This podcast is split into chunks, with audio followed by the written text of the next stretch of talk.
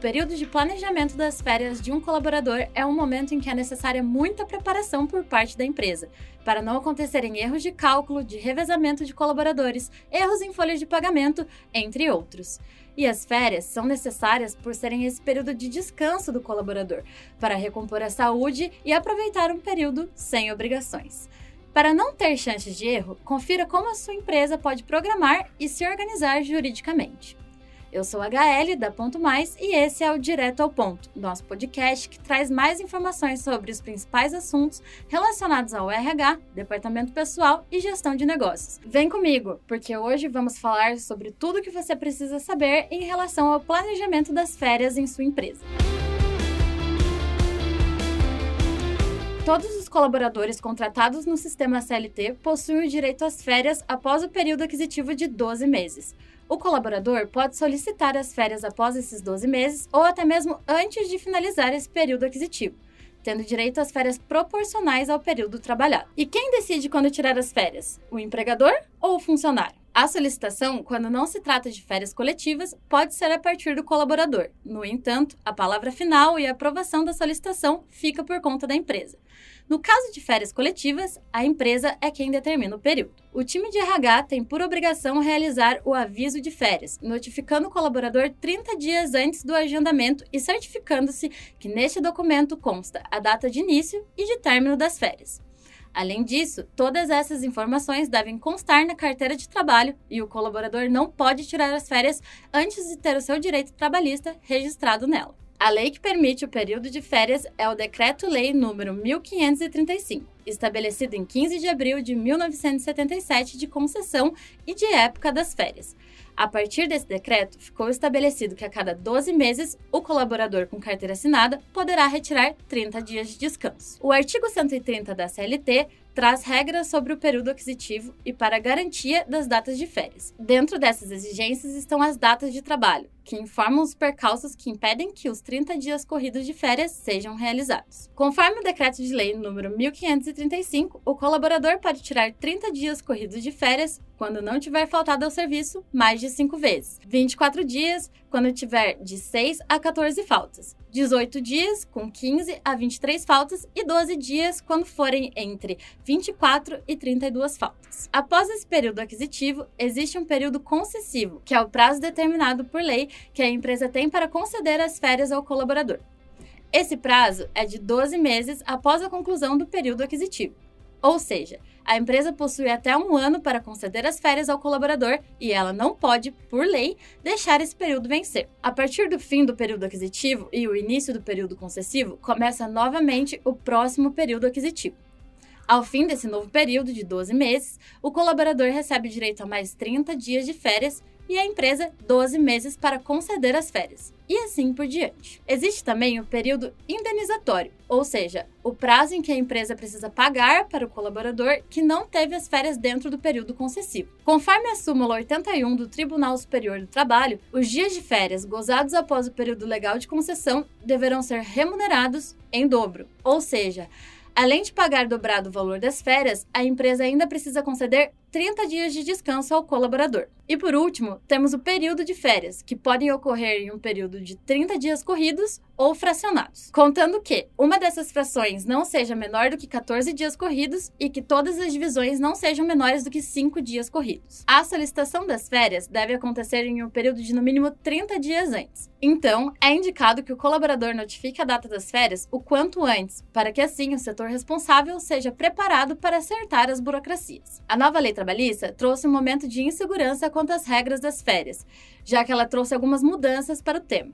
Antes, a CLT permitia que o período de férias fosse parcelado em duas vezes. Na nova atualização, os dias podem ser divididos em até três, desde que o funcionário concorde. Outra mudança foi que agora o funcionário não pode iniciar seu descanso dois dias antes de um feriado ou de um repouso semanal. E como funciona o cálculo de férias? O RH precisa considerar alguns fatores para esse cálculo. O primeiro é o salário do colaborador, usando como base para determinar o valor a ser pago. Caso o trabalhador receba adicional noturno por insalubridade ou trabalho perigoso, é preciso que isso seja verificado e conste nas férias também. E por último, existe a estipulação do terço de férias, que determina que os funcionários tenham o direito de receber um terço a mais do valor. Esse direito é constitucional, portanto, é a obrigação da empresa levá-lo em conta. Também é preciso considerar os descontos pertinentes. Do montante de férias a ser recebido, o primeiro abatido é o INSS, outra subtração que ocorre apenas em casos pertinentes e se refere ao imposto de renda. Ao final, o gestor de recursos humanos precisa verificar se o aproveitamento das férias foi total ou se o funcionário optou pela venda de alguns dias.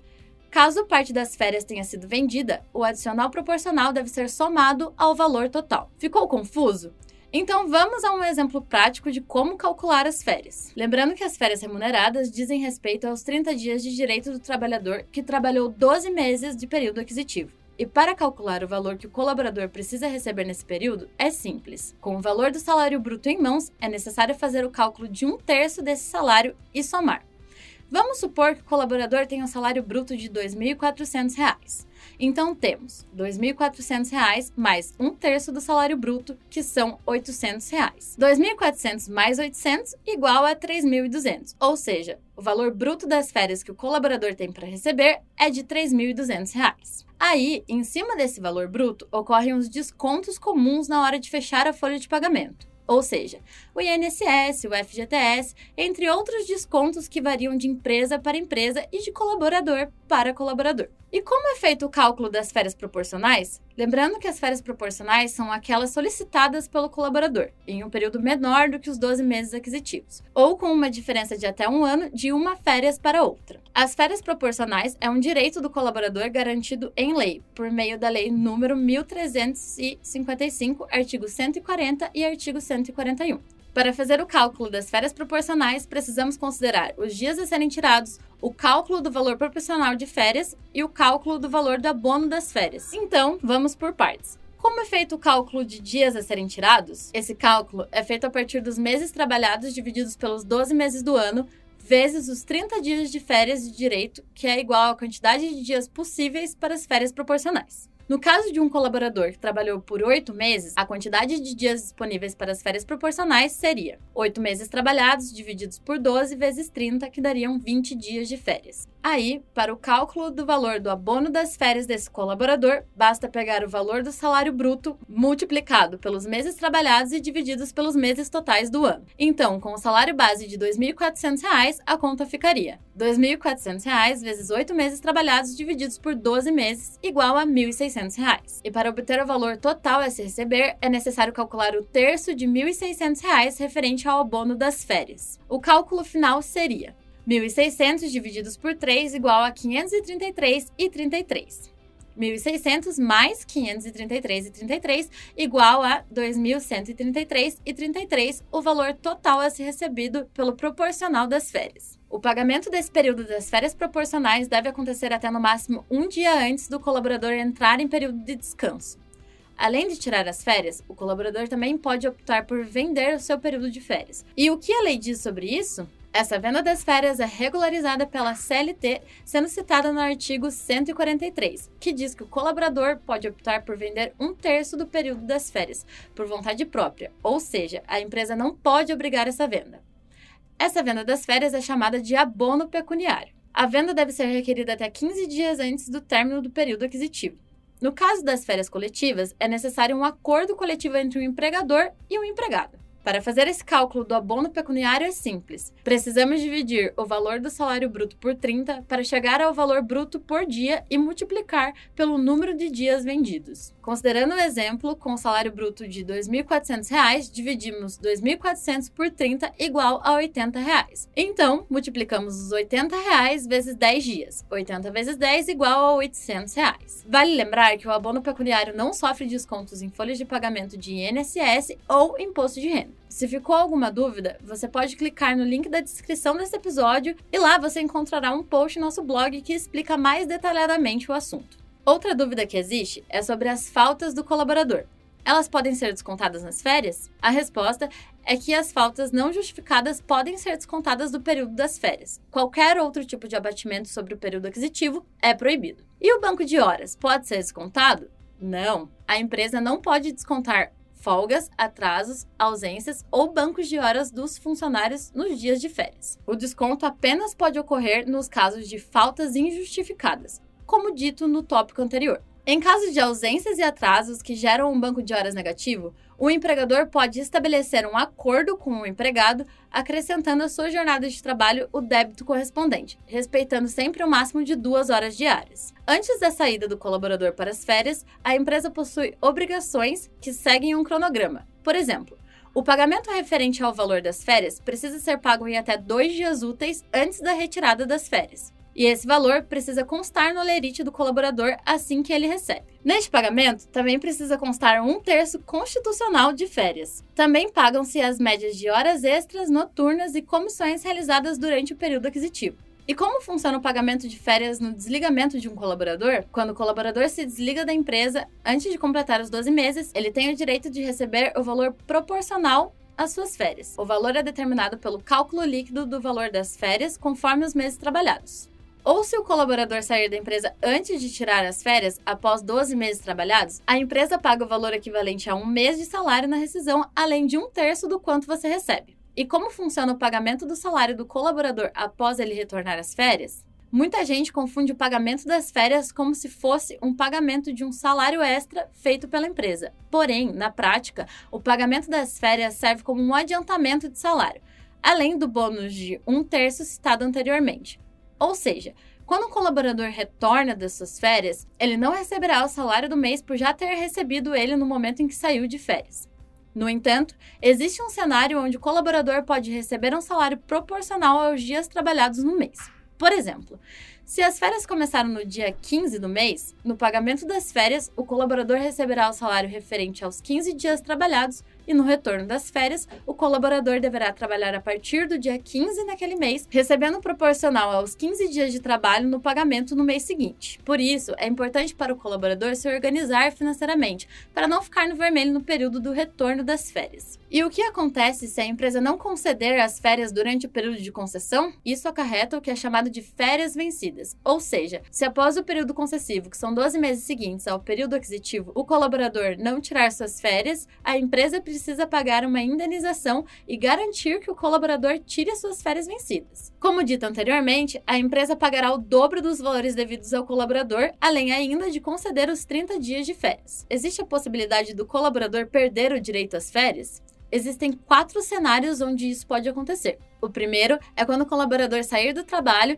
e não é readmitido em até 60 dias corridos, subsequentes à sua saída. O segundo é quando o colaborador permanece em licença, recebendo salários por mais de 30 dias corridos. O terceiro é a paralisação total ou parcial de serviços por mais de 30 dias. E o último é quando o colaborador sai de licença previdenciária por mais de seis meses do período aquisitivo. Ele perde o direito às férias, assim como o direito do recebimento pecuniário. É muito importante para a empresa e para o colaborador que haja um controle de férias para auxiliar na organização burocrática e das equipes no momento em que precisam sair de férias. O controle de férias precisa ser uma responsabilidade do RH, DP, coordenações, gerências e dos próprios colaboradores. Isso porque cabe aos setores do RH e DP cuidarem da parte burocrática das férias, mas quando há uma organização por trás dos próprios colaboradores e responsáveis de equipes, auxilia o trabalho de quem cuida dessas pessoas. Com um bom planejamento, é possível prever quando cada funcionário conseguirá tirar o seu período de descanso ou pelo menos ter uma previsão de quando os pagamentos precisarão ocorrer. O primordial é se programar com antecedência.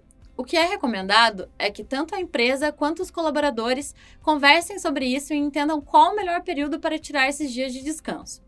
Existem negócios que possuem uma alta demanda em alguns períodos do ano e, por isso, avisam que é complicado para alguns colaboradores tirarem alguns dias nessas épocas. Com a data definida, basta avisar a equipe, gestores e departamento pessoal. Investir em um software de RH pode auxiliar o controle das férias dos seus colaboradores. Ferramentas destinadas à otimização das rotinas do Departamento de Recursos Humanos são muito úteis para a organização de prazos e cálculos da folha de pagamento. O sistema Ponto Mais agora possui uma funcionalidade de gestão de férias. O colaborador pode solicitar as suas férias diretamente no sistema. Já a gestão e o RH podem aprovar a solicitação de férias com poucos cliques. Além disso, essa funcionalidade traz de maneira bem visual a programação de férias dos funcionários de sua empresa, facilitando o planejamento e a decisão das datas em que cada colaborador irá tirar o seu período de descanso. Eu vou deixar um link na descrição desse episódio, onde você pode conhecer mais sobre o sistema da Ponto Mais e mais sobre a funcionalidade da gestão de férias e folgas. Além disso, você pode testar o sistema gratuitamente por 14 dias. Ou, se você preferir, você pode solicitar para um especialista da Ponto Mais uma demonstração do sistema,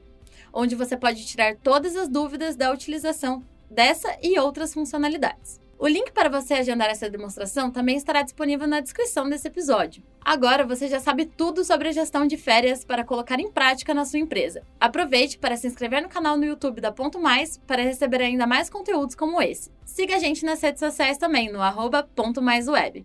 Obrigada pela sua audiência e até o próximo Direto ao Ponto. Tchau!